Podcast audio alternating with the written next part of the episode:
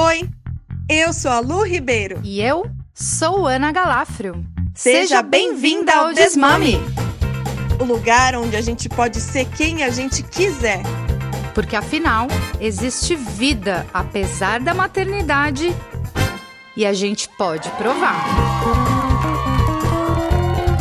Chega mais!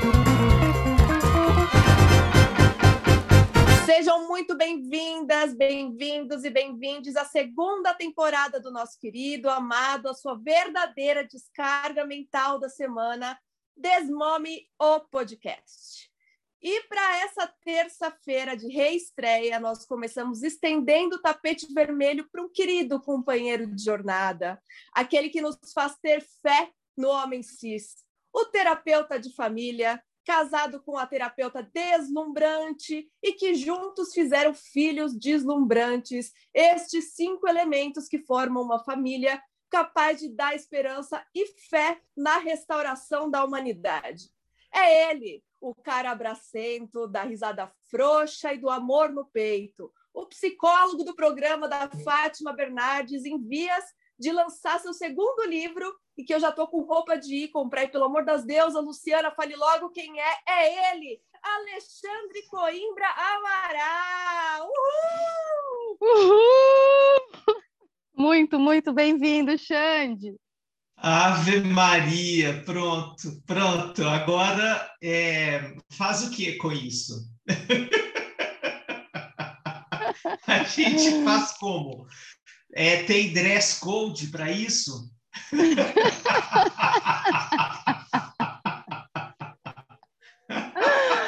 Ai, olha, o dress code deve ser uma. Eu tô vendo o Xande, vocês não. Ele tá com uma camiseta de tie-dye, croques branca, uma calça jeans, um cintinho, um cintinho de corda. Esse é o dress Olha, code. eu já fui esse e ainda é, tinha um detalhe, dois detalhes piores. Um era uma pochete, porque assim, o que é ruim pode piorar sempre, né? Tinha uma pochete e tinha também um sapato, a calça santropeito com pochete.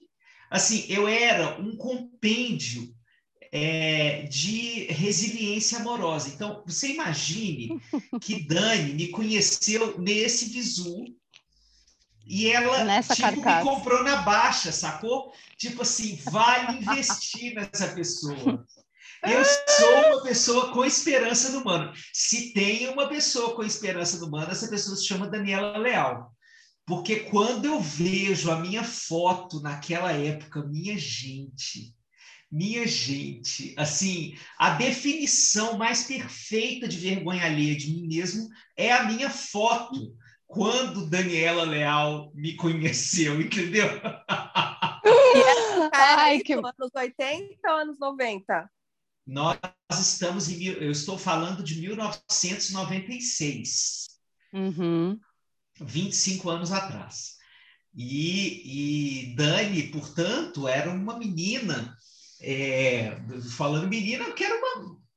Ela ia fazer 17 anos, né? Eu tinha 22, uma coisa assim. E, e aí, é, não, ela tinha um pouquinho menos, um pouquinho mais. Mas, é, poxa, as meninas de 17 anos, elas estão olhando para aqueles caras descoladaços, né? É, porque é, já estamos aqui começando o desmome em, em abrindo a intimidade do túnel do tempo, né? Total. Ah, o cara dos sonhos da Dani Leal era tipo, sei lá, o- esses caras gigantes de cabelo comprido, surfista, sacou? Hippie, né? Assim, vegano. Aí ela arruma um pigmeu carnívoro, entendeu? que usa Maravilha. crocs, pochete e calça santropeito. E ela ainda acredita nessa pessoa. É muito amor, velho. É um amor que olha para o interior mesmo e vê fé na coisa. né? Exatamente. Haja beleza interior. Vocês Mas, são incríveis. Gente, olha, muito obrigado pelo convite. Agora, agora falando sério, não que eu não estivesse falando sério, isso tudo aconteceu. Uhum. É, muito obrigado. Vocês duas são amores antigos da vida. E eu só acredito numa vida em que a gente vá colecionando afetos, né? É, eu sou, a, meu coração é um latifúndio muito produtivo, assim. É, é, sabe aquela música? Por isso chame, chame, chame, chame, gente, né? Que é uma música de carnaval lá da Bahia. É, eu, eu, acho que essa é a música do meu coração, assim. Eu, eu, eu fico sempre entusiasmado com a possibilidade de ter gente bacana por perto e vocês são dessas pessoas que, uma vez descobertas, a gente lá se traz para dentro, né? Porque aí a gente não é besta que a gente vai que é só essa encarnação, né? Ou que a gente é, se encontra na outra, cada um num pedaço do planeta. Então, bora aproveitar enquanto a gente está aqui, né? É, e outra, né? A gente na próxima encarnação não vai ter se aparto, né? E aí é, vai ser totalmente diferente. A gente não vai mais precisar de aparto, eu espero que não. Xande, sabe onde eu te conheci? Eu te conheci na casa de Ana Paula Caldas. A gente estava num after de um curso da Naoli, Cantos e Encantos, que foi maravilhoso. E aí, eu, como estava de carona, eu caí nesse after na casa da Ana e a gente estava ali em volta da piscina, um clima muito gostoso, pessoas maravilhosas, e eu ouvi a sua gargalhada, e eu fui me aproximando da mesa assim, eu fui chegando perto, igual o pica-pau quando sente o cheiro assim da, da comida no forno, eu fui chegando, fui chegando, e eu só contemplava um papo profundo, cheio de verdade, com bom humor, e assim, como eu queria ser amiga dessas pessoas, então, sou muito honrada de ter, nesses 10 anos, já compartilhado vários desses momentos é, que, da minha intimidade, né, como foi no retiro em Alto Paraíso, que olha, quando estivermos todos vacinados, esse retiro vai ser dos mais procurados do Brasil, tenho certeza, porque é um momento de muito encontro com a gente mesma Ai, e eu te agradeço demais, Xande. Pois é, que coisa maravilhosa. E aí, te vendo hoje, o, o, a voz, o alcance da tua voz, eu fico muito feliz, muito honrada de ter te conhecido, é, nem tanto tempo atrás, mas a ponto de saber alguns detalhes dessa jornada, o quanto você é merecedor de estar onde você está. É, quando a gente pensou em convidar pessoas, a gente mirou nessa distância, né, Lu?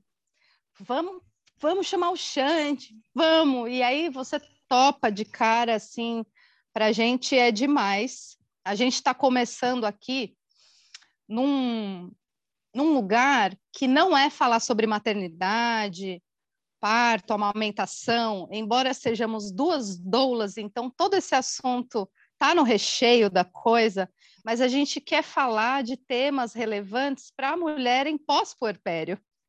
Quando ela reintegra sua identidade, quando ela já questionou, já quebrou várias barreiras em dominó, começa querendo um parto, depois quer relações mais verdadeiras, depois quer um trabalho com mais significado, depois ela quer uma liberdade afetiva sexual. É uma cadeia de coisas, né, Xande, que você deve acompanhar isso em consultório também, mas sempre presente a questão do quanto o masculino acompanha essa nossa investigação. De tantas mulheres que falam, estou ali dando salto triplo carpado e o meu companheiro está dando cambalhotas ainda. Como é que eu trago esse cara para um diálogo mais profundo, de romper uma masculinidade tóxica embasada no machismo? É, como é que a gente dialoga com os homens depois de virar e revirar do avesso uma par de vezes com nossos partos, abortos e lutos e, e, e vidas? É, e aí é com você esse papo, Xande porque realmente a gente tem esperança na masculinidade ao ver alguns homens se aproximam de você também, desejosos de se questionar. E a gente se pergunta como é esse rolê do homem que olha para dentro, o que, que ele ganha rompendo com o machismo, o que, que ele perde. E é meio nessa direção que a gente queria te trazer para o papo. Uau! Pronto, tá ótimo. Se vocês me deixarem agora, eu engato a primeira, segunda, terceira, sexta e é, vou até o final do episódio só com essa pergunta. É isso aí. É essa a pergunta, é só ela essa. Já dá, ela já dá uma tese de doutorado. É a única pergunta do roteiro, aliás, é a única. A partir daí a gente vai. Bom, é, em primeiro lugar, é, dizer que sim, é possível fazer essa, essa transformação da identidade masculina, independentemente de ser acompanhando uma mulher é, puerperando, né?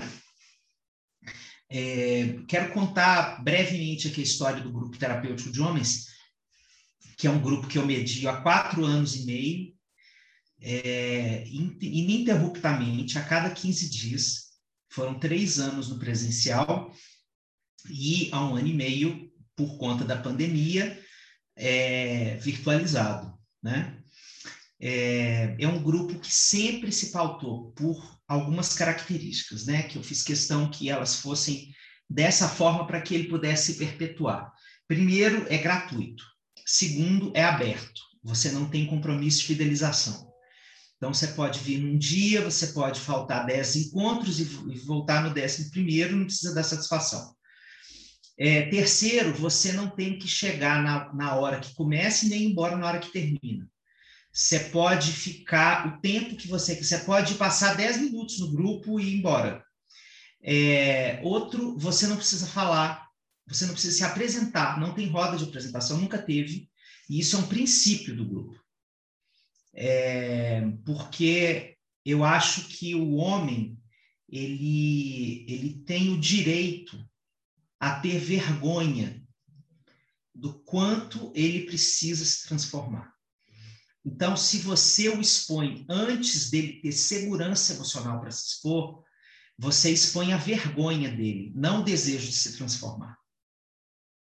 É, e aí tem um problema, né? Porque diante da exposição da vergonha, isso independentemente de gênero, isso é uma, da, uma coisa da condição humana, quando nós nos sentimos expostos na nossa vergonha, nós nos defendemos. Então, para você conseguir o diálogo com a vergonha, você precisa primeiro oferecer segurança emocional. Uhum. Então, é o tempo que você precisa, tome aí assento, e é o tempo que você precisa para você se sentir à vontade para falar de si. Enquanto você não se sente à vontade para falar de si, você escuta. Você escuta quem já se sente à vontade. Então, eu estou te trazendo aqui os princípios desse grupo para a gente poder entender, primeiramente, o tipo de desencontro que acontece entre, entre mulheres e homens nesse aspecto. Porque as mulheres, por conta de serem culturalmente as borboletas que se transformam, né? É, uhum. Elas se transformam muito mais vezes, muito mais rapidamente, é, e isso é uma condição cultural, isso não é intrínseco à mulher. Então, a mulher já está muito habituada a ter que se transformar e fazer milhões de ciclos de transição da própria identidade. Na hora que ela vai encontrar com esse cara e falar com ele, vamos, transforme-se, ele não tem esse repertório. Então, é, no contato com a mulher, né, como companheira, nós estamos falando aqui dos casais heteroafetivos, né? Sim. É, mas no contato com a companheira, provavelmente ele vai viver o primeiro grande processo de transformação da identidade dele. E é nessa conjunção que a coisa acontece. Portanto, aí tem vários níveis de delay. Primeiro, que ela já viveu muito mais transformações do que ele, ela já está mais escolada com a própria transição da pele né? Ela já mudou de pele muitas vezes. Então, ela tem menos paciência para principiantes. Uhum. É... Não sei se, né, se houver identificação, vocês podem falar. Quem é, é, aquela, é a Suzana Vieira, né? Que não tem paciência para quem está começando. Isso, é exatamente. É, é, somos todas Suzana Vieira. exatamente. É então, é, isso é uma coisa importante que acontece nesse, nesse diálogo. A outra coisa é que, por conta das urgências da mulher, que são urgências pragmáticas, que não são urgências emocionais, são urgências pragmáticas. É o filho que está no colo, é o cuidado que precisa acontecer, é a vida que precisa rolar, é o trabalho que precisa voltar a acontecer, é a sexualidade que precisa acontecer com a mesma urgência que o trabalho, que ah, o cuidado com os filhos. Sexualidade não é luxo, é, é direito, né? É, porque o parto precisa acontecer de uma forma não violenta. As urgências são, são reais, né? são postas pela, pela roda da vida.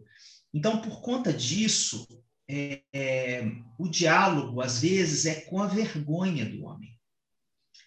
É, e esse homem, ele se sente muito, muito, muito envergonhado diante dessa mulher. Diante do que ele percebe que essa mulher já caminhou. Né? É, então, é, quando ele se sente muito envergonhado, ele se defende. E aí, quando ele se defende, a mulher se emputece, porque ela fala assim: porra, não é possível, eu estou sendo muito transparente, muito explícita, é, muito verdadeira, é, e ele não comparece. Bom, então eu estou começando a falar desse aspecto da vergonha porque ele é um, ele é uma chave para a gente conseguir conversar com o homem sobre essa transformação da identidade masculina, que é primeiro cuidar da segurança emocional. Sinta-se à vontade. Esse é um, essa é uma conversa é, que não é para te expor. Essa é uma conversa que não é para você é, ter que performar, porque a, identidade masculina ela é baseada na performance.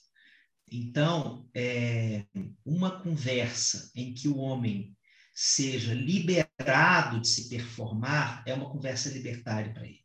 É uma experiência nova, mas ao mesmo tempo que dá muito medo, né? Então, os homens, quanto mais tradicionais eles são, mais eles sentem é, segurança em diálogos que falem da performance.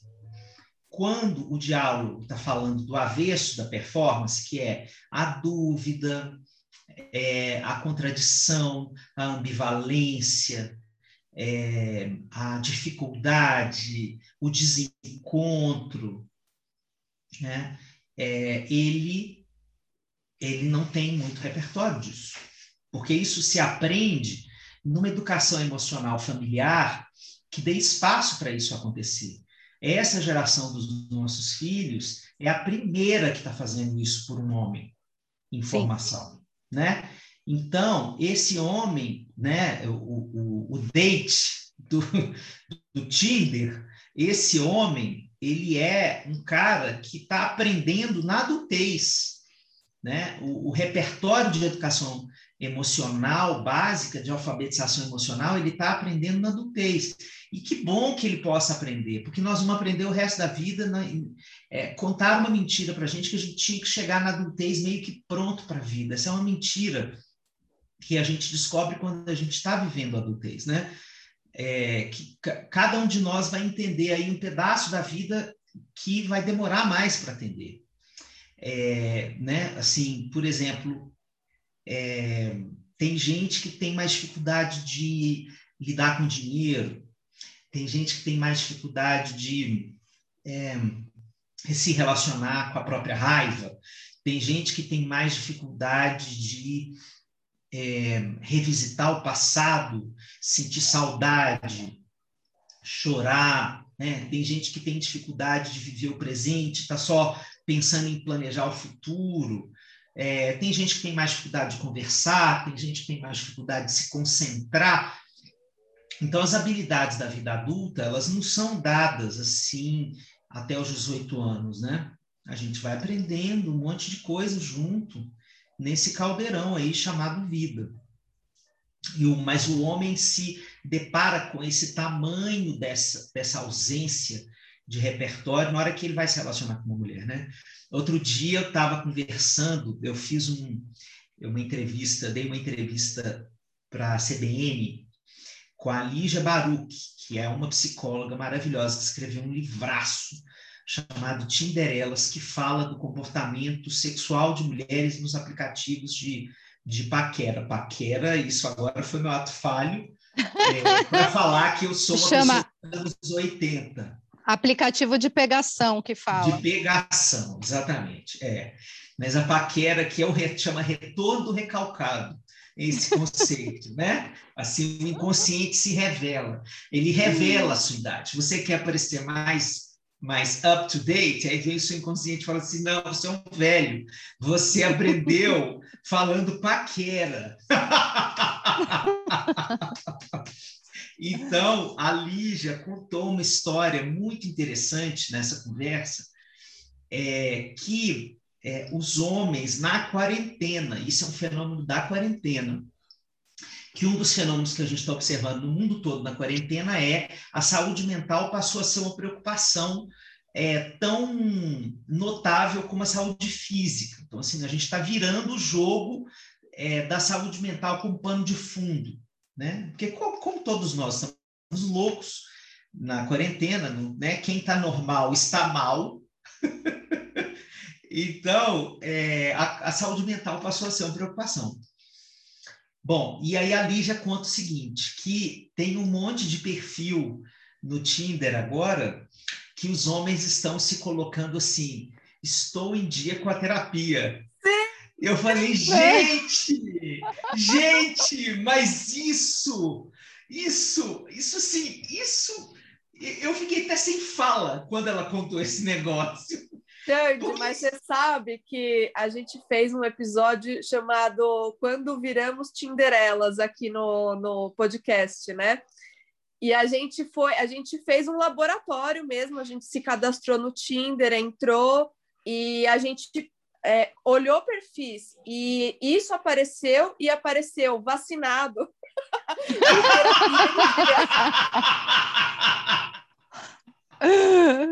Ai, Exatamente. Porque também é um afrodisíaco, na é verdade? Quando ele fala, estou com a terapia em dia, já dá aquele calorzinho subindo, né, Lu? Dá total, e, e, é porque eu acho que isso que o Xande falou é muito importante, porque, por exemplo, eu não tenho paciência de ouvir um homem em desconstrução, eu não sou, eu não, eu não consigo fazer parte disso.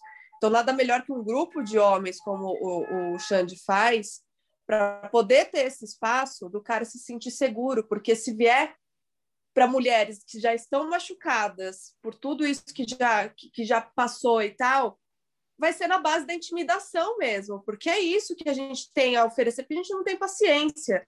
Então, para ele se sentir seguro no lugar onde ele vai mexer com dores e que talvez ele desabe, imagino, né, Xande? que muitos Sim. homens desabem choro e coisas que nunca passaram, que deve ser muito uhum. novo, né, para eles, é muito importante. Então a gente ouvir isso que é, existe um espaço é, de dedicação à saúde mental é realmente afrodisíaco mesmo, né? Olha, e assim, deixa eu dizer para vocês, o grupo, o grupo terapêutico de homens ele é pioneiro, mas ele não é o único. Nós temos mais de uma centena de iniciativas como essa no Brasil, ativas, é, que com certeza estão virtualizadas agora por conta da pandemia. É, então, eu acho que isso é só o começo. Ainda é uma coisa muito nichada, né? Ainda é assim, grupo de homem que fala todes, entendeu? Uhum. Mas eu, eu, eu, I have a dream. Eu acho que a gente vai precisar expandir isso para outras linguagens, outras narrativas, né? É, outros hemisférios da vida. É, o nosso grupo ele venceu essa barreira já. É, ele tem gente de todas as idades. Hoje nós temos mais de 200 homens no grupo.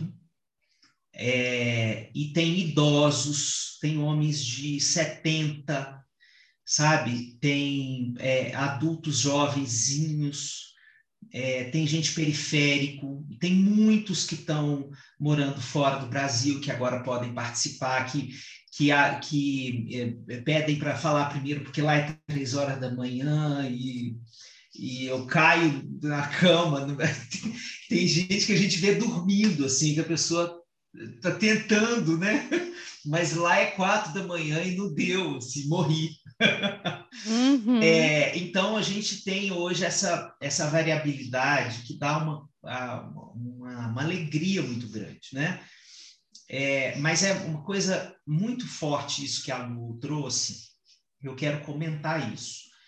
É, porque reconhecer essa intolerância eu acho fundamental inclusive para você, como mulher, entender é, como é que você vai se haver num relacionamento, porque a, a, a, premissa de qualquer relacionamento, e aí vale, não tem a ver com idade, não tem a ver com classe social, não tem a ver com raça, não tem a ver com é, orientação do desejo, não, haver, não tem a ver com modelo monogâmico ou não monogâmico. Assim, qualquer relacionamento vai exigir uma negociação muito laboriosa, muito, é, muito exaustiva. É, então, essa é uma questão que eu sinto que está colocada para as mulheres. Né? Como é que eu vou construir dentro de mim energia, assim, uma gasolina na reserva do tanque, para um relacionamento que exija de mim o mínimo de disponibilidade para essa para essa construção desse, desse aparar arestas, desse desenvolver, é, porque o que caracteriza um casal, independentemente de todas essas, essas variáveis, é a construção de um projeto coletivo. Então, é, o projeto A2 pode ser vamos transar agora até até que a morte nos separe e mais um milhão de possibilidades entre essas duas coisas, né? Mas de qualquer forma, até para sair do é, vamos transar agora para vamos de novo, né? Isso exige uma nova negociação. Então, a cada transição dessa vida, eu preciso sentar e conversar, e escutar as, as necessidades do outro, expor as minhas, é, falar daquilo que eu não gostei, escutar o que ele não gostou, o que ela não gostou. Então, é isso, né? Isso é uma coisa muito preocupante no nosso tempo, a meu ver, porque isso eu, eu não estou é, é, oprimindo eu espero que eu não esteja oprimindo, vocês me ajudem. Não estou oprimindo ninguém quando eu falo que a gente precisa ter algum nível de energia para isso, para construir uma relação. Eu só estou me preocupando com é, como é que se sai de um lugar de tanta dor, de tanta cicatriz, é, né, com o masculino, como a Ana começou o podcast, para ter disponibilidade para, porque se, por exemplo, a mulher chega e fala assim: eu não quero desenvolver nenhum tipo de relacionamento mais longevo, é um direito dela, beleza, ela não vai precisar desse tipo de coisa. Ela não vai precisar desse tipo de energia disponível. Mas uhum. se o desejo dela passa pela construção de um relacionamento, é, ela vai precisar. Ela vai precisar é. ter isso. Né? É, é mas eu acho que você está certo mesmo. Eu acho que, assim, pensando por mim, mas imagino que seja a voz de algumas pessoas que, que ouvem, é, a partir do momento que você abre esse olho, assim, do, né, passa por, por é, dificuldades, passa por agressões, passa por violência, passa por todo tipo de coisa que fere esse, essa relação com o masculino, tudo isso fica muito mais difícil. Assim, eu tô há três anos solteira e contando, né? Porque pandemia e tudo mais só facilitou ficar no meu, no meu cantinho mesmo. Sim. Mas aí tem horas que eu, é, eu, eu hoje me fa falo, estou bem, tá tudo certo, tá tudo ok, continuo bem, mas eu me preocupo também com o momento que eu quiser me relacionar, como que vai ser essa minha disponibilidade? Será que eu vou ter essa disponibilidade?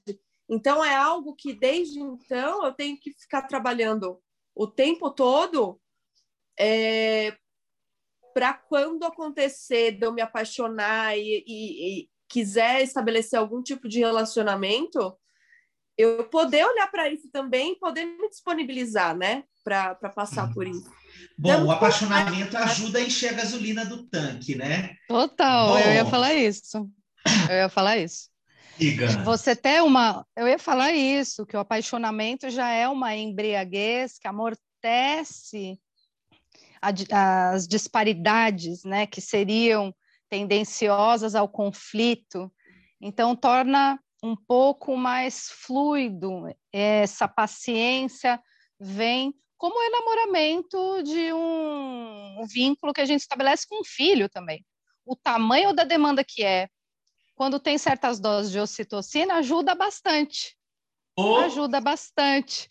A, então, a, como a gente gostaria de ter uma hora dourada por dia, não é verdade? Assim, pele começar o dia começar o dia com a hora dourada, assim, começar com aquele ter... pele a pele quentinho, né, isso, né, gostoso. Isso, para a gente ter a mesma paciência da hora é, é, originária, né? Assim, né, na hora que você precisa pela octagésima vez falar, vai tomar banho, é, precisa escovar dente, né? Vai para aula online, né? Exato. Sim. Então, eu acho que o apaixonamento ajuda bastante nisso também, e hum, até a acolher, em ganhar envergadura emocional para acolher essas dores, para as quais a gente tem muita é, rara paciência para lidar. Então, eu escutei de um homem, recentemente estava conversando, falando: e aí, você quer transformar sua maneira de ser como homem? E como está sendo essa caminhada? Ah, eu me sinto perdendo lugar. Nas rodas onde eu conversava, é, me pergunto se eu estou sendo arrogante diante desses diálogos, meus amigos, meus familiares, meus cunhados, meus primos, meus pares, meu sogro, de não conseguir mais lidar com alguns diálogos e perder lugar, ou de ser o chato que aponta piadas que não são piadas, que são opressivas, e de ser a pessoa que precisa pontuar no grupo do Zap que aquilo foi homofóbico, que aquilo foi opressivo, que aquilo foi racista, que aquilo é inadequado.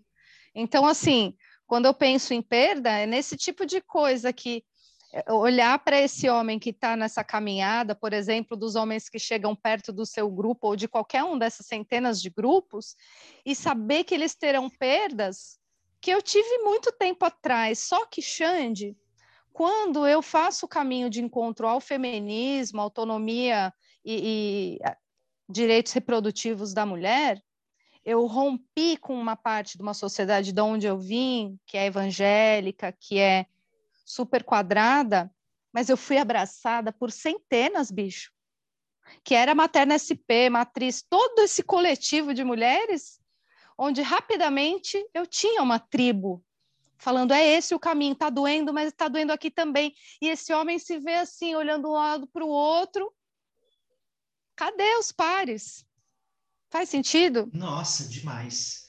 É, embora, assim, como terapeuta, é, o, a minha escuta para esse tipo de fenômeno não é, fenômeno não é ou ou.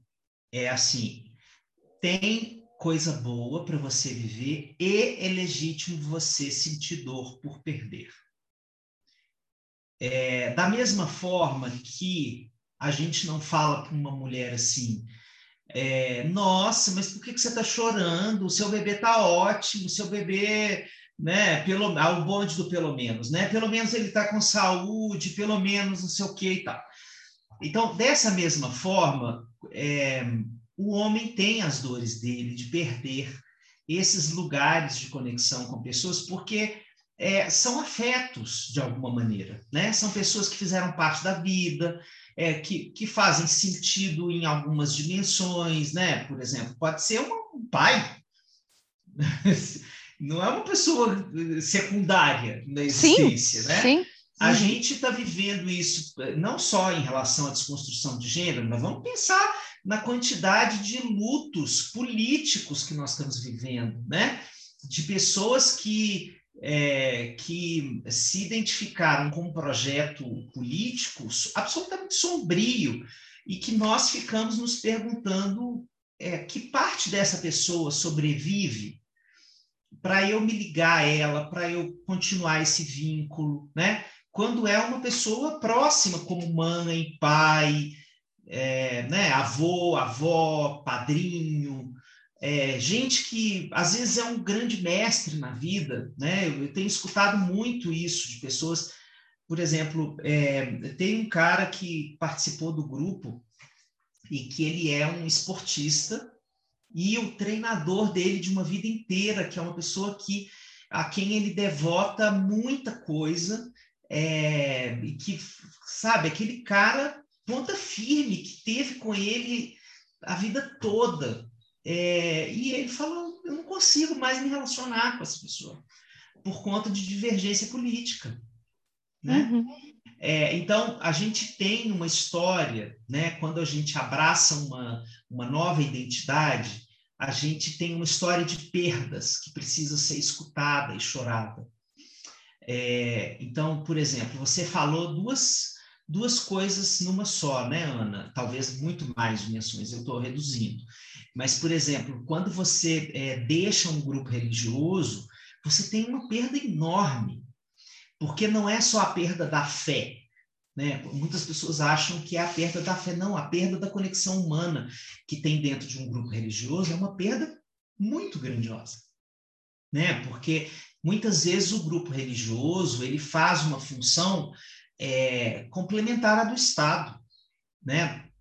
é, nas comunidades é, do Rio de Janeiro, quando a gente vai né, ler as pesquisas sobre é, o funcionamento da sociedade ali, é, o Estado está ausente em muitas dimensões e quem ocupa o lugar em que o Estado não, não comparece são as comunidades religiosas.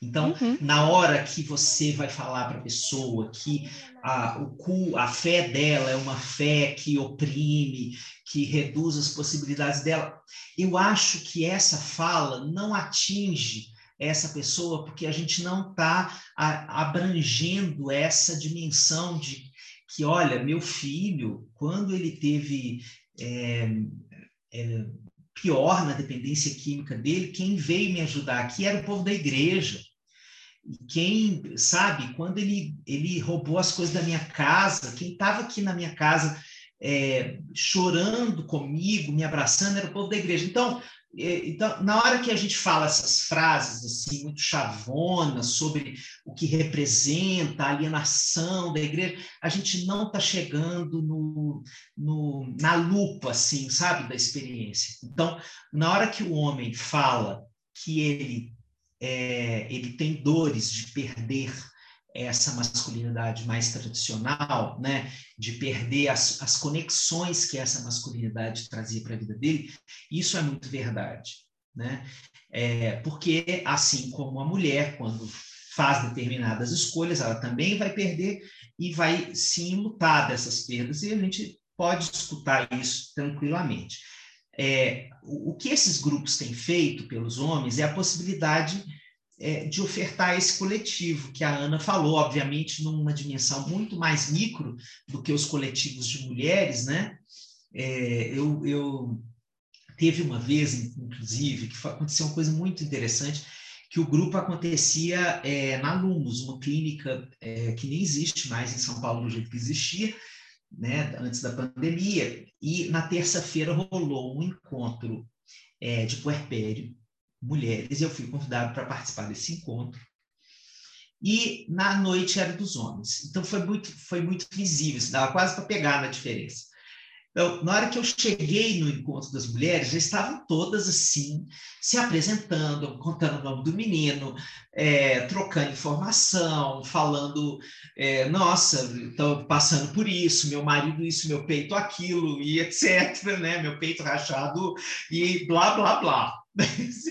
E a gente entra nesses grupos, assim, com um diálogo que já está posto.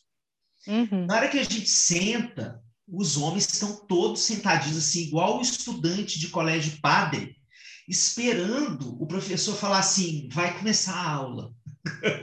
Abrir o PowerPoint e começar a aula, né? Isso, é, exatamente. Então, tem a mesma fluidez, assim, do diálogo. O diálogo, ele tem que ser mais provocado, né? Isso também é mais uma, é mais uma demonstração de quanto, é, quanto nós temos essa dificuldade de promover esse tipo de conversa com sentimentos. Né? Quando eu escrevi o, o Cartas de um Terapeuta, é, eu perguntei assim para o meu editor: quem você acha que vai comprar esse livro?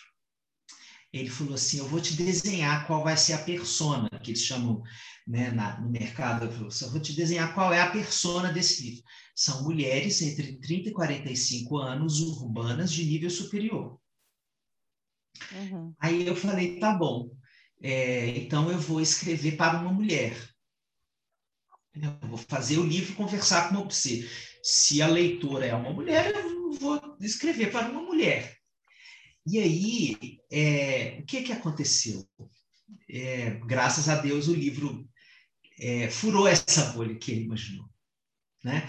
Então, a gente está vivendo agora, ele está na quinta edição, mas ele, é, a gente, nas primeiras edições, era é, só esse público, só esse público. Aí a, o livro começou a se espalhar e aí ele furou a bolha. Aí eu, eu recebo agora cartas de mulheres mais velhas é, dizendo: não entendi muito bem isso que você falou. É, por exemplo, eu escrevo a, a, o capítulo de agradecimento chama Carta à Vida. Então, mulheres mais velhas falando assim: gostei muito do livro, mas não gosto que você não cite Deus, acho que você é ingrato a Deus. É, né? É, homens uhum. se sentem pouco retratados no livro e, e, e, escrevem perguntando por que, que você não escreveu esse livro para os homens.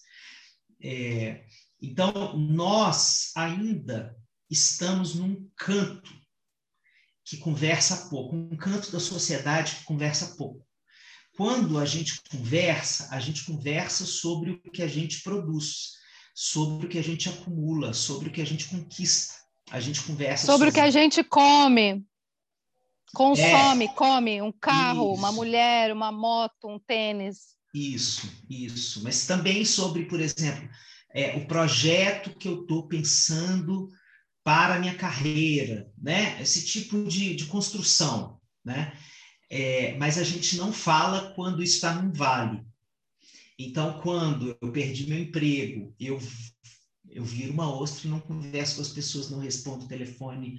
É, né? Na hora em que não dá certo o que eu estava propondo para mim mesmo, né? Isso pode ser um relacionamento, um trabalho, é, a própria saúde, né, Xande? Saúde, nossa, muito bem lembrado, né? Na hora que eu adoeço, eu não me relaciono com o diálogo sobre a minha dor, né? Então, é, na hora que uma mulher vai, vai é, me chamar para falar das dores dela na relação, eu não tenho esse repertório. Então, isso é, é, isso é uma grande dor dos homens. Eles vêm falar muito nos grupos que é, eles falam de relacionamentos que eles já perderam por conta disso. E muitos homens que chegam assim já chorando o fim de um relacionamento, né? É, é, e, com, e com assim é, é, embates muito fortes com, com a própria saudade, com a culpa, né? É, então, o que a gente faz nesses encontros é, primeiro, que os, os caras mais antigos do grupo, eles ajudam a sustentar o diálogo. Né? Eu não preciso ficar é, entrando toda hora, porque eles mesmos, sabe, já constroem esse amparo. E eu acho lindo quando isso acontece, porque essa é uma experiência muito nova também. Né? É. Você ser amparado numa dor que você é, revela de algo que é o avesso da potência. Né? Essa é uma experiência muito nova para um homem tradicional. Assim. Eu estou aqui falando é, das minhas dores, das minhas falhas, das minhas, dos meus buracos, né? E, e, eu recebo o amparo, né, desse grupo. A gente recentemente teve um, um membro, né, do grupo, um, uma pessoa mais antiga, mas assim, é, quarentena, da quarentena para cá. Mas ele vai em todo encontro. E ele perdeu o pai de Covid. Tem uns dois meses. Isso que eu vou contar para vocês. E ele é, não tinha conseguido chorar. E a gente fez um ritual para ele chorar com a gente. E não tem como descrever para vocês o que foi isso. Eu, eu fico com vontade de chorar de novo. De tão, de tão belo que foi. Assim, porque na hora que eu vi, a gente estava chorando, obviamente, não era a dor dele, mas era a dor nossa também. Quais foram os choros que cada um de nós não teve permissão social para chorar? É isso né? que eu ia falar. Faz uma permissão ali para todo mundo poder encerrar ciclos junto, né? Uma, um encerramento de ciclo conjunto, né? Não, e assim, tá, tinha um pedaço da história, Lilo, porque eu não sei se vocês já participaram, né, durante a pandemia dessas é, reuniões de Zoom para você chorar um morto, esse troço é muito angustiante. Porque ao mesmo tempo que a única coisa que você tem para fazer, para dar condolência para uma pessoa que, que perdeu alguém, não tem como você fazer uma visita fúnebre. Né? É, é, o que, é, o, que é, o, é o dispositivo que a gente tem para fazer. Mas é chumbrega, vamos combinar. Não é nenhuma brasteta esse troço. Né? Você fica fica angustiado porque você queria fazer mais pela pessoa, porque você queria abraçar, você queria, né, você queria oferecer o seu ombro para ela chorar, né? Tem uma coisa, tem uma, uma ausência que fica se presentificando o tempo inteiro ali durante aquele encontro, né? Então tem um pedaço da angústia que a gente viveu ali naquela hora que tem a ver com isso, né? Era no Zoom, é, né? O cara tinha acabado de perder o pai dele, isso não é pouca coisa e a gente vê o tamanho do sofrimento da pessoa e a gente se projeta, a gente pensa, meu Deus do céu, poderia ser o meu pai, né? Quem, quem tem pai e está saudável, né? É, que porra, quando é que vem a vacina e blá, blá, blá, blá, blá. Então, a gente fica ali remexido pela angústia, mas tem um pedaço da história que são lutos que a gente não viveu, né? São choros que a gente não chorou. Então, é, essa experiência é muito poderosa. E é uma experiência que vocês têm. Vocês têm, e não é só nos grupos de mulheres, é, é, digamos, das maternas, né, das mulheres é, é, desconstruídas, né? digamos, é, vocês, mesmo numa, se você vem de uma família muito tradicional, mas você tem uma amiga com quem você brinca de casinha, no modelo mais tradicional possível, e você chora por qualquer motivo, aquela amiga tem permissão de te abraçar, é, né? E você chora no, no ombro daquela amiga e ninguém dessa família tradicional vai separar vocês duas e dizer assim, vocês não deveriam estar abraçadas juntas, né? Então, é, esse pedaço do desenvolvimento da construção dos afetos coletivos, do compartilhamento da dor, vocês têm isso, é. independentemente do contexto. Né? É, é mais difícil que isso aconteça no desenvolvimento de um homem, né? porque isso cursa com a homofobia internalizada da, da família tradicional é, brasileira. Né? Então, se tem dois meninos chorando, é, se abraçando, pronto, já vem a operação abafa, né? Vamos uhum. separar isso aí, porque o troço está meio errado, não sei o que e tal. Então, essa experiência, gente, de permitir é, que esse espaço seja dado, esse troço, eu, eu vou dizer a vocês, assim, se são, são minhas amigas, eu posso confessar, assim, eu acho um milagre. Eu não consigo entender como esse troço acontece. Tem teoria da psicologia, tem um monte de coisa, eu posso fazer uma aula expositiva, mas eu não sei explicar para vocês como se dá esse babado. Não sei. Assim, isso para mim é a parte do mistério. Eu jogo uhum. para o mistério me explicar esse negócio, porque, rapaz, quando eu vejo aquelas pencas de homem ali, falando as coisas que eu escuto, falo assim, não, está acontecendo. Olha, eu acho que você devia chamar a gente para uma roda dessa, para a gente lá só escutar. Ficar ali só, só, só alimentando a, a, esperança, entendeu? Você de alguém também, pode passar. A gente podia criar o Tinder do grupo dos homens. A gente já, né, a gente trabalha, faz assim, tipo uma, um, um, um preparo. É, um preparo e depois a gente dá uma provinha, assim, depois fala assim, pronto, pode largar aqui do Tinder da Ana Galápagos e da Lu. O Tinder desmome. Pronto, você está pronto. Você passou na seleção. Passou na seleção, na grande peneira, uma grande peneira mesmo. Ai, brincadeira, gente. No máximo isso.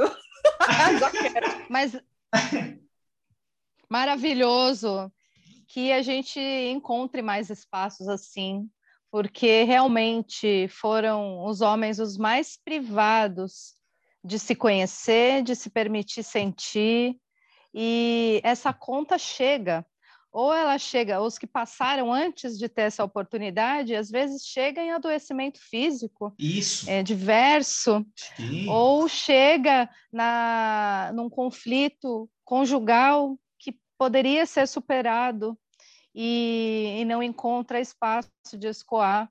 Mas essa conta chega, que bom, de saber do seu trabalho e conhecer um pouco desses bastidores. Lu, eu não tenho a menor vontade de estar nesse grupo para ouvir. É, não agora no ponto em que eu tô, sabe? Mas eu adoraria falar e ser ouvida por homens. Eu tenho essa ilusão na minha vida de furar essa bolha também, Xande, de conseguir em algum texto, em algum vídeo, é, ser ouvida por um homem. Eu ainda espero essa validação, falar, olha, eu te ouvi.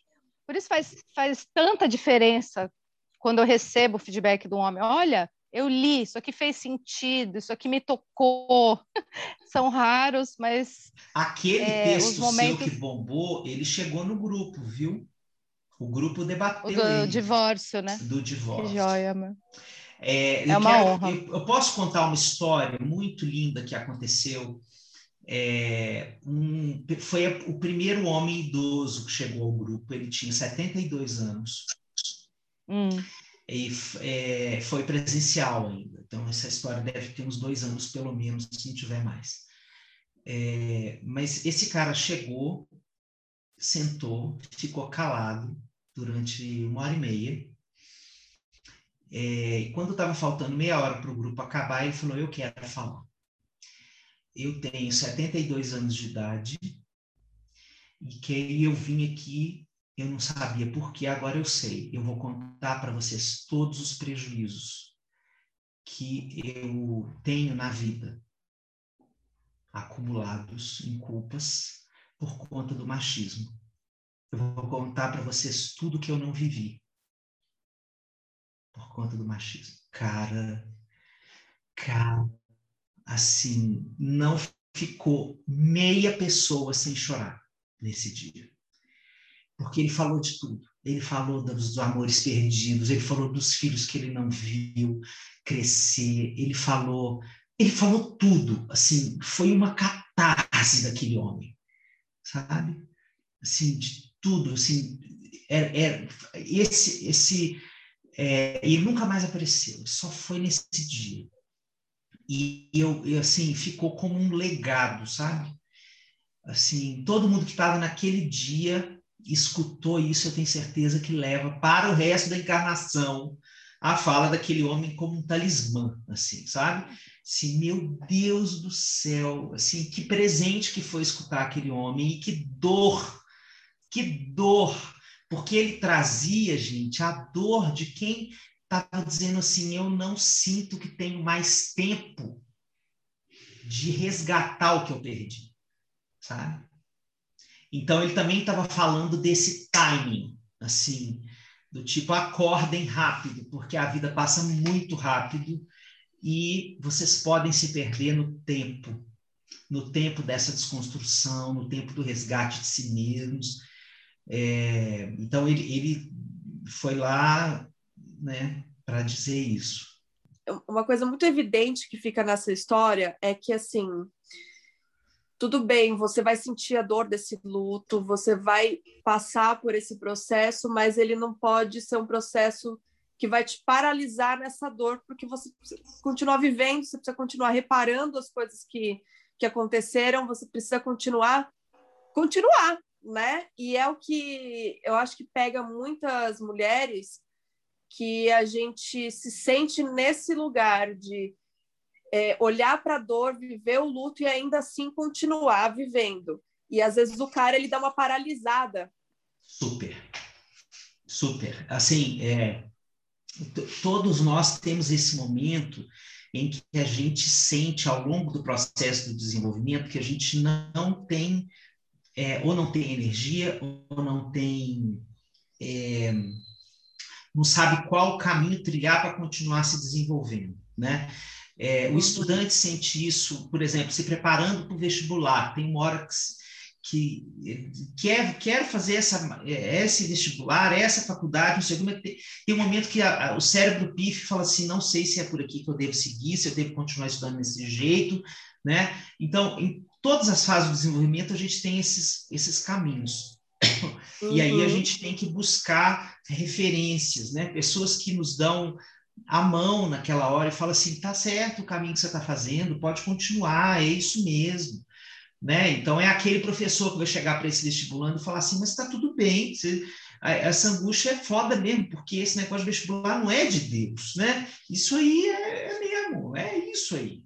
Né? Não, mas você está com esse bronzeado palmito, eu também estive quando eu fiz vestibular. né? Aí basta uma frase assim, se devolve a alma para o estudante, ele vai lá, tá bom, vamos estudar mais, vamos embora. Então, a gente tem esses processos, né? É, as mulheres, eu, eu, vejo isso com tanta beleza, né? É, toda vez que uma puérpera trava, assim, gente, agora? O que é que eu faço? Aí começa o WhatsApp, pipoca, né? De madrugada, e aí ela recebe aquela montanha de afeto e fala comigo, foi, vou te contar uma história, não sei o que, né? e ela segue o caminho dela, né? É, eu sinto uhum. que nós ainda temos, muito, nós homens ainda temos vergonha de dizer é, quando esses, esses momentos acontecem e somos pouco escutados. Né? Quando nós falamos, nós não temos grandes interlocutores que chegam e falam, nossa, é verdade, né? A gente fala isso para um homem mais tradicional, o cara vai responder o quê? Pô, velho, força aí, cara, sei lá, mano. né? Vai dizer aí. É, é tipo, foda, é foda, porra. É. Oh, estamos juntos. Vai dizer medos de bobagem que não vou adiantar em nada. É. Né? É porque boa parte disso, dessa movimentação, apesar da dor, é devido à nossa rede de apoio, né? Isso, então, isso. A gente não faz isso sozinho, né? Muitas vezes a gente não consegue fazer isso sozinho. E é o que falta justamente para vocês, homens que estão escutando a gente, escutem Alexandre, escutem a gente, escutem as pessoas, pelo amor das deusas.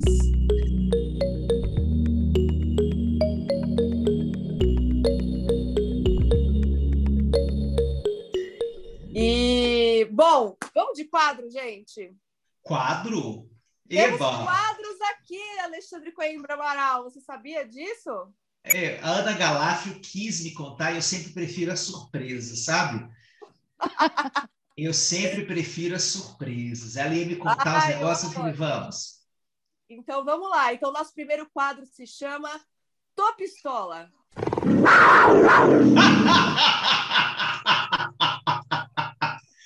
Ai, que sensacional!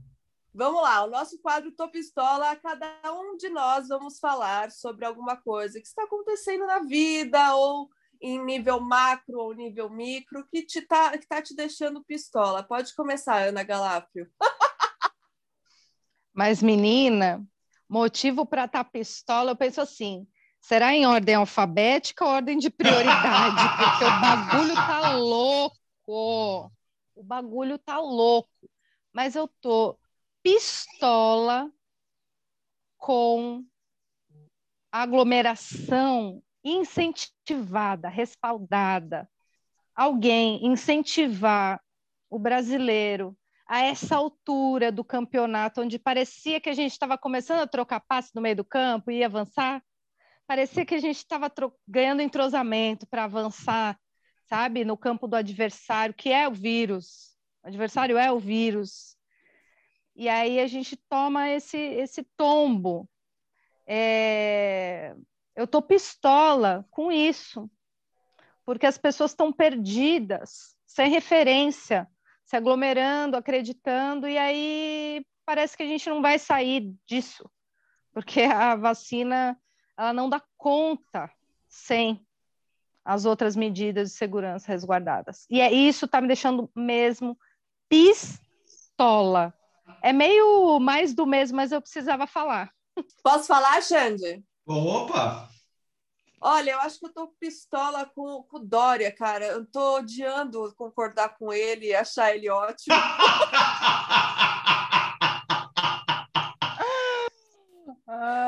É isso concordar com esse cara, mas assim, putz, tamo junto, cara. Nunca falei mal de você. Vamos aí, eu tô adorando essa guerra da, dos, do, da, do, da, dos estados aí para ver quem é que, que vacina mais rápido. assim, depois de Felipe Neto vem Dória, é isso mesmo, Brasil?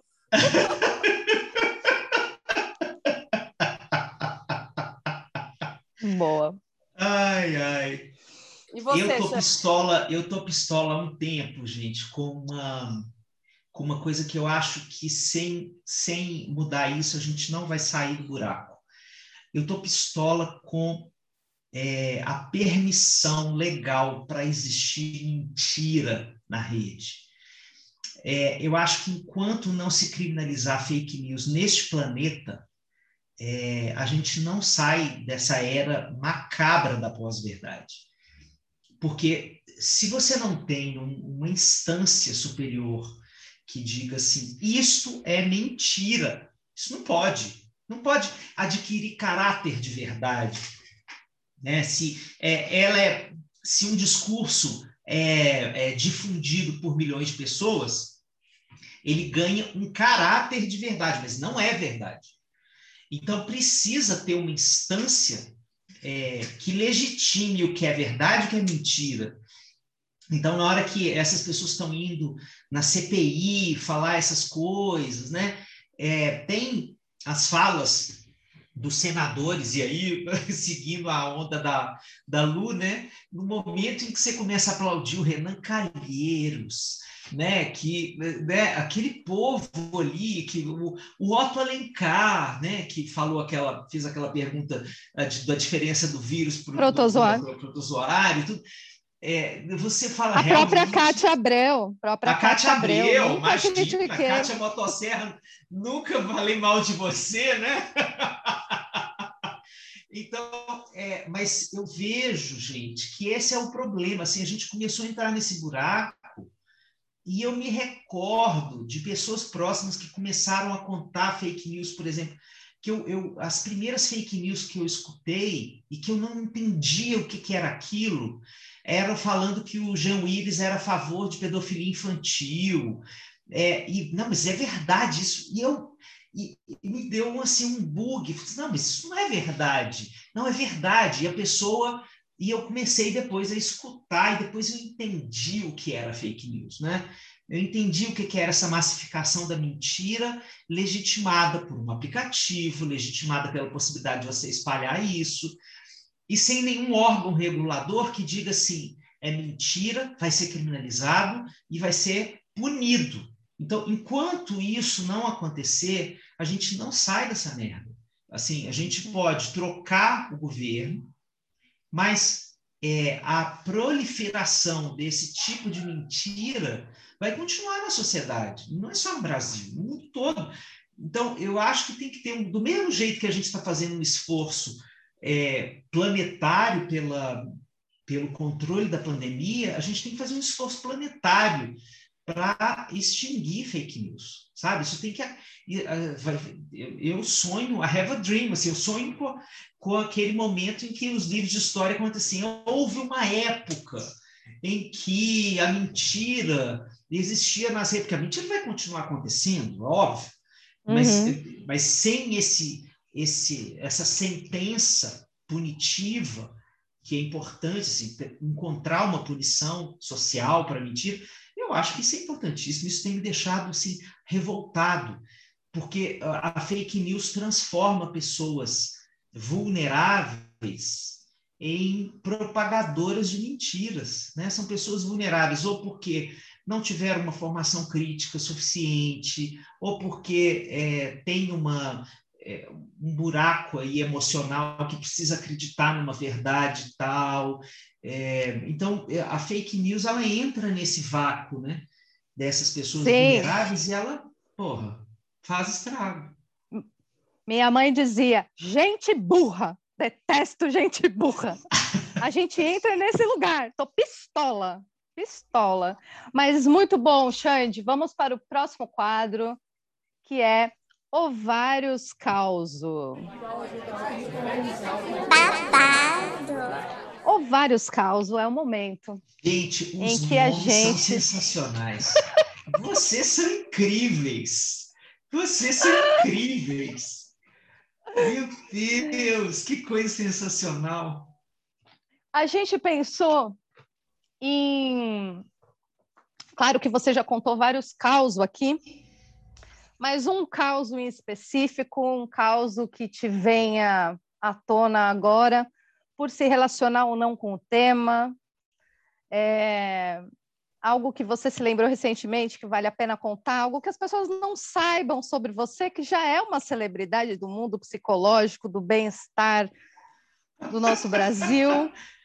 Ai, meu Deus. Você que é dentro dentro do Ciaparto, que é a Disneylândia da humanização, você é o nosso Mickey.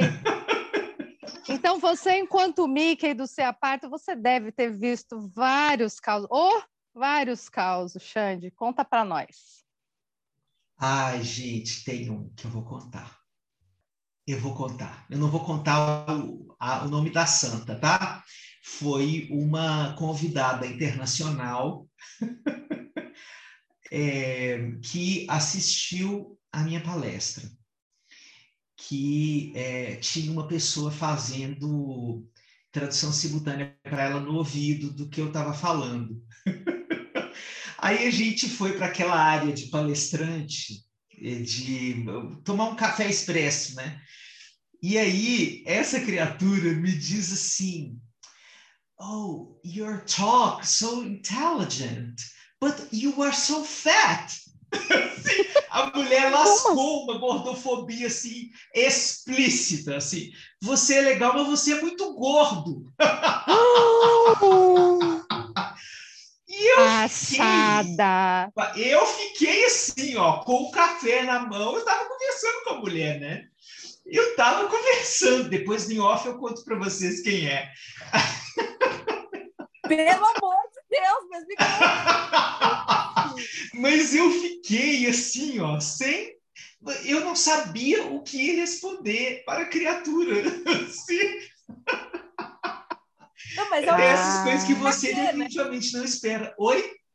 É o tipo de coisa que você fica, pra quê? Da onde veio isso, né? É, não, qual inclusive... É, qual foi a é, sinapse que fez É, aí, porque né? eu pensei assim, num gaslighting ao, ao revés e por conta de, não de gênero, mas de, de língua, né? de idioma. Falei, será que eu tô louco? Eu tô, entendi, eu entendendo o que essa mulher tá falando? Eu falei, não, eu entendi o que ela falou. Eu entendi o que ela falou, ela me chamou de gordo. Ela falou que eu não podia ser gordo desse jeito para falar no palco do sapato. Esse foi, é, esse foi um. Eu lembro que eu vivi uma. eu fiquei tão assim, chapado, que eu fui para Ana Cris. Falei, Ana Cris, eu preciso te contar o que pode acontecer. Aconteceu isso. Ana Cris, vocês sabem como é a patroa, né? Ela proferiu, proferiu assim umas palavras de baixo calão. Ai, mas foi no mínimo pitoresco isso. Surreal, surreal. Adorei essa história, só que assim, tô triste. surreal. Xande, agora a gente vai para o nosso último quadro, que é o descarga mental. É, bom, descarga mental é algo que a gente pode indicar para as pessoas que estão ouvindo a gente agora que faça realmente uma descarga mental ali para o nosso momento atual. Ah, eu vou começar então. A minha descarga mental é justamente o podcast de Alexandre Coimbra Amaral e Elisama Santos. Oh. Cuscuz, que é o meu podcast do domingo, às vezes segunda, né? Porque depende. Da... depende do humor. depende do humor. Mas é um podcast que, sem dúvida, está ali na minha lista da semanal, desde que começou, desde o primeiro episódio. Estou ali com vocês e realmente para mim faz toda a diferença. Eu imagino que tenha aumentado o público depois da Juliette do BBB, porque fizeram uma playlist com ela, é, dela, oficial, chamada Café com Cuscuz. E eu ficava só pensando, gente, se as pessoas caírem no podcast, vai bombar mais do que já Gente, bomba, eu né? não faço a menor ideia disso. É verdade? Juro para você, diretamente do mundo bebebezístico, essa informação. Eles fizeram uma, uma playlist que oficial coisa. das músicas que ela cantava e chama Café com Cuscuz. É de direitos autorais, Xande, que a moça é rica, milionária. Sim. Sim. Eu ia falar, é, é uma descarga mental com uma pequena dose de gatilho, porque a live de Flávio Venturini, de Dia dos Namorados, para quem está precisando chorar naquele esquema, Xande, de descarregar, e hoje mesmo eu publiquei um texto sobre o choro, depois vou te mandar, que está muito sinérgico com o que a gente conversou. Essa live de Flávio Venturini, gente, é para chorar largado e sentir e descarregar. Eu fechei o olho e fui. Tá no YouTube dele e essa é a minha dica para a semana. Ai, que lindo, Ana, que lindo isso. Que lindo. É, eu também assisti e me emocionei muitíssimo. Versão do Cinema Paradiso, eu quase caí para trás. Né? Porque ali ele pisou, né? Ali ele pisou, né? Porque Afe o que foi aquilo, gente? O que foi? O que foi? Bom, é, eu quero é, fazer algumas indicações. Primeiro, é, que vocês busquem é, abraços. Eu tenho sentido que a gente tem é, desistido do humano, do mais que humano em nós, né? Como diz o Caetano naquela música. É, e eu sinto que as pessoas têm se abraçado menos em casa, com as pessoas que têm disponíveis. Porque como a gente não tem a possibilidade de abraçar quem a gente gostaria de abraçar, que está do lado de fora, a gente está abraçando menos quem está do lado de dentro. E eu acho que está todo mundo ficando desnutrido dessa, dessa comida da alma, né? Então, que a gente possa se abraçar com quem é possível, né? com quem é possível fazer isso. A gente não pode viver sem abraço. Não pode. Não pode mesmo.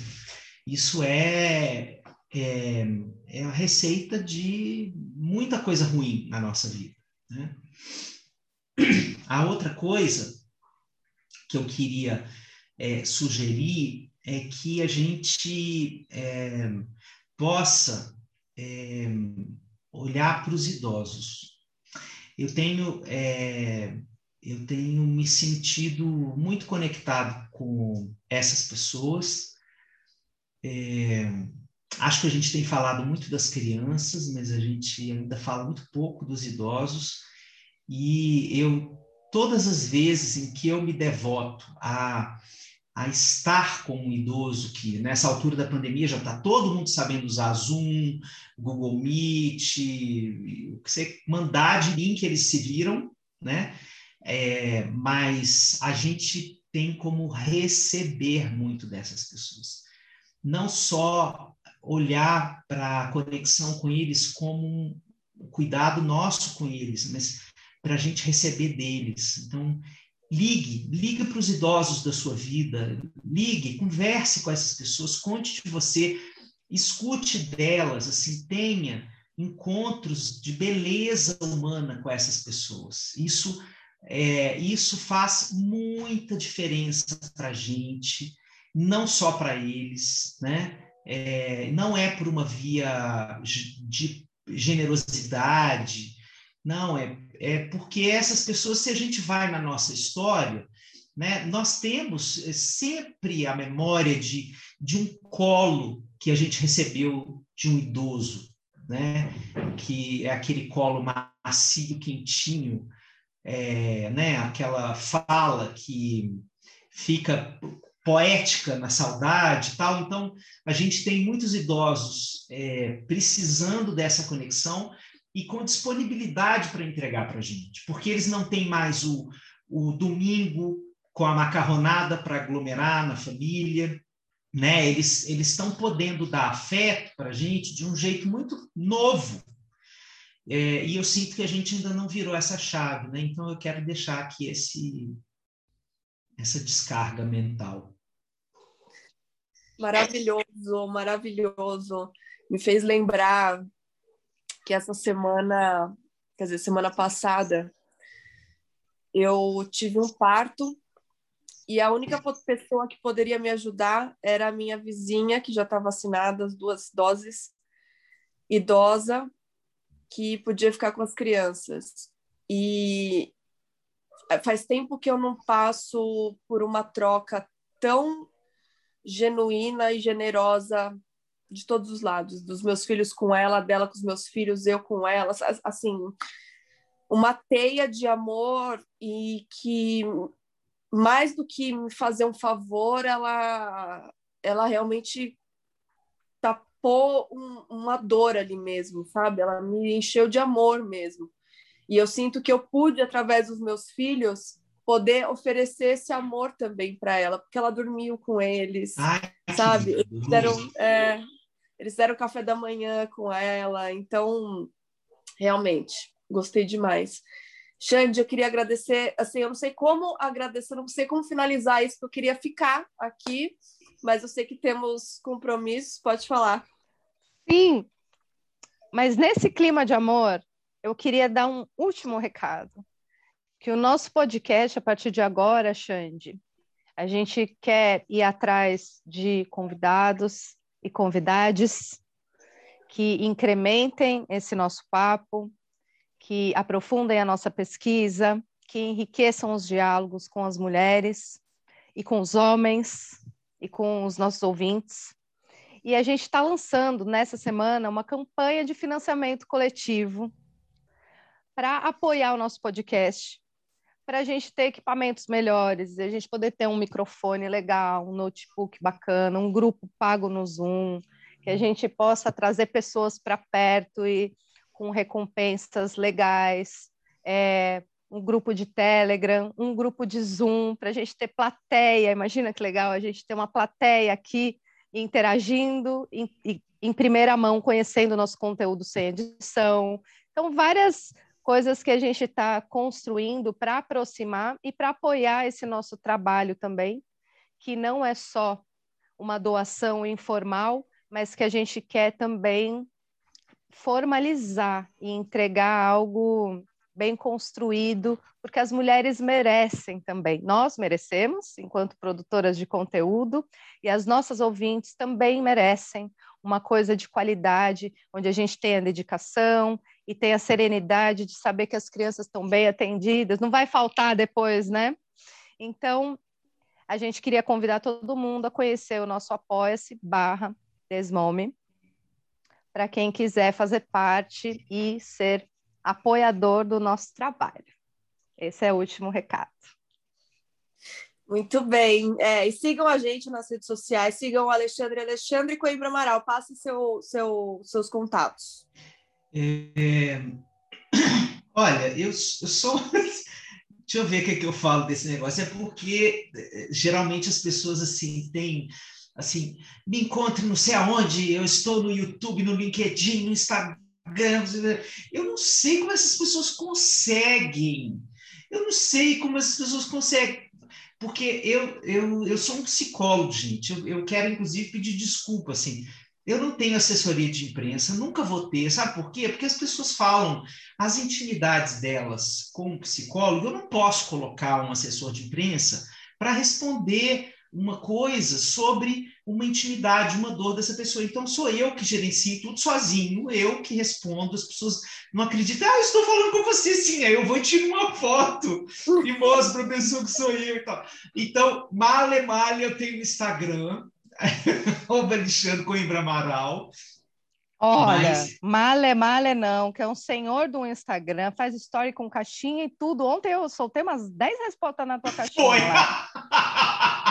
não, mas eu não faço essa liturgia do cargo, né? Que tem que postar todo uhum. dia, que tem ah, não sei o quê. Eu não, eu não dou conta disso, não. É, mas eu, o, que eu, o que eu digo para vocês é, podem escrever que eu, eu não deixo ninguém sem resposta.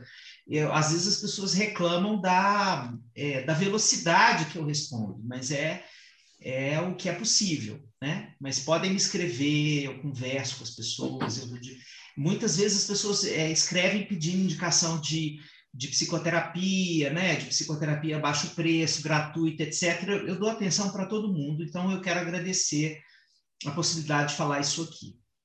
Quando é que a exaustão vem conversar com a gente, Xande? A exaustão. A exaustão no topo da montanha vai chegar Isso. em agosto pela editora Planeta. É, por, por sinal, a quarta capa é do Flávio Venturini. Ah. Ele é que vai. Ele, Braulio Bessa. Você imagina Uau. se eu tenho roupa para isto. É, na hora que o Braulio me manda, eles ainda não me mandaram, eles ficam falando assim, estou escrevendo, sei lá, isso uma. Mas é, a exaustão no topo da montanha, meu segundo livro, ele chega em agosto, ele já está pronto, já está sendo diagramado, e tem o terceiro livro, é, que é sobre luto, que está sendo escrito a quatro mãos com Cláudio Tebas, que é o, palhaço do livro Palhaço e Psicanalista, é uma história muito linda que aconteceu. Eu estava escrevendo um livro sozinho sobre luto, e aí eu perdi o meu compadre, Fernando, marido da Ana Paula Caldas, e eu entrei num luto que me impediu de escrever o livro. Foi aí que eu tive a ideia do livro da exaustão e foi para ele. E aí é, o Cláudio, ele perdeu a mãe há dois meses e ele está escrevendo crônicas sobre o luto e eu estou comentando as crônicas dele. Então, uhum. vai ser um, um, livro bem confessional, assim, sobre o processo do enlutamento, né? O que a gente... As, os dias que não tem nenhuma regularidade, né? É, de como você vive esse processo de se acostumar com a morte de uma pessoa, né? O, o, o para sempre vira nunca mais, né? Então, é, esse é o terceiro livro, e tem um quarto que eu já estou começando a escrever que eu quero estrear na ficção. Então, eu estou escrevendo já uma ficção. Eu não sei se eu vou ter coragem, mas eu Vai. só estou aqui contando para vocês, assim, já estou aqui me embrenhando nisso. Gente, eu tô passada. Vai ser Alexandre Coimbra Amaral de manhã, de tarde, de noite. é podcast, é Instagram, é quatro livros, é cinco livros. Xande, voa, porque quando você bate as suas asas, isso traz um frescor para a gente, a gente vai junto. Então, você é muito necessário. Estou muito feliz de ter conversado com você e com a Lu, minha parceira maravilhosa, nessa tarde. Eu que estou feliz, gente. Meu Ui, Deus do foi céu. demais. Muito obrigada. Eu que estou feliz. Muito obrigado por isso. Assim, é o jeito. Se esse é o jeito da gente reencontrar as pessoas que a gente ama, né? Que bom que a gente tem que acender uma vela para o Bill Gates, pro, pro, não sei quem é que a gente tem que acender, porque se não fosse esses negócios aqui, estávamos todos louquíssimos, assim, não tinha uma pessoa com o mínimo de sanidade nessa terra, né? Nossa, sim. É, mas aí ao mesmo tempo não teria fake news, né? Mas essa já é uma